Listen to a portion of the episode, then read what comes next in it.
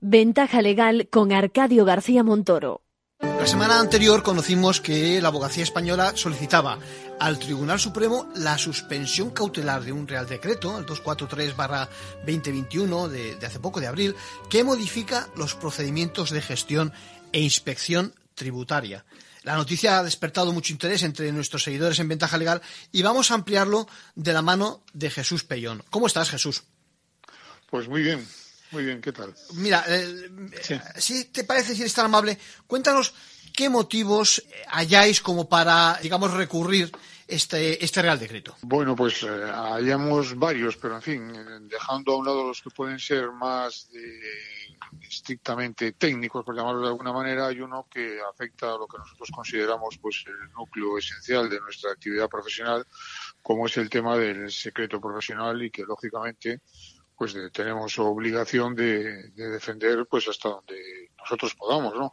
Porque esta transposición de esta directiva, que no hay que perder de vista que es una directiva que lo que establece es una obligación de comunicación entre Estados miembros de determinadas operaciones con de cara, bueno, pues a, a conseguir una finalidad fiscal determinada, lo que establecía o establece era la posibilidad de que los Estados miembros, pues, eh, tuvieran, de acuerdo con su normativa interna, salvaguardaran lógicamente el secreto profesional de los, concretamente de los abogados. Uh -huh. En este caso, lo que ha hecho el legislador español al transponer la directiva comunitaria pues ha ido más allá, es decir, no ha hecho lo que de acuerdo con su legislación nacional tiene para garantizar el secreto profesional, sino que lo que ha hecho es aprovechando pues que el Pisuerga pasa por Valladolid, pues ha, limitado o reducido el ámbito de la extensión del secreto profesional.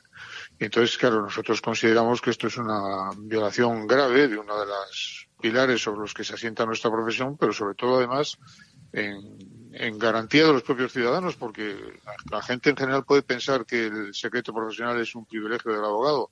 Y es todo lo contrario, es, un, es una garantía del ciudadano porque no podría ejercitarse con normalidad el derecho de defensa si lo que un cliente me cuenta a mí en el despacho, a los cinco minutos se lo estoy yo contando a la administración tributaria o a quien sea. Sin duda. Entonces, esto es un poco lo que consideramos que lo básicamente en dos aspectos. Por un lado, al incluirnos como con el concepto de intermediarios, es decir, como personas obligadas a tener que comunicar determinada información fiscal de nuestros clientes a la autoridad tributaria, en este caso a la, agencia. Y en segundo lugar, cuando en los incluso en los supuestos en que acepta la, la ley española la existencia de secreto profesional y por tanto no releva de la obligación de tener que comunicar directamente a la agencia tributaria esta información, sin embargo, nos obliga a comunicársela a los que llaman intermediarios secundarios, con sí. lo cual, pues, estamos en las mismas. Una cosa es si quebramos el secreto profesional por comunicar a la agencia tributaria o si le quebramos por comunicársele a otros intermediarios que nada tienen que ver con nuestros clientes.